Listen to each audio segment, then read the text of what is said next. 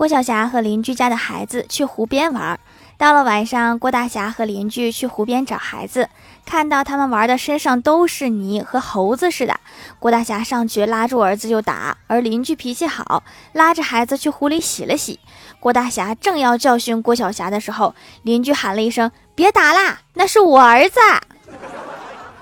从那以后这邻居家的孩子再也不和郭晓霞玩了太危险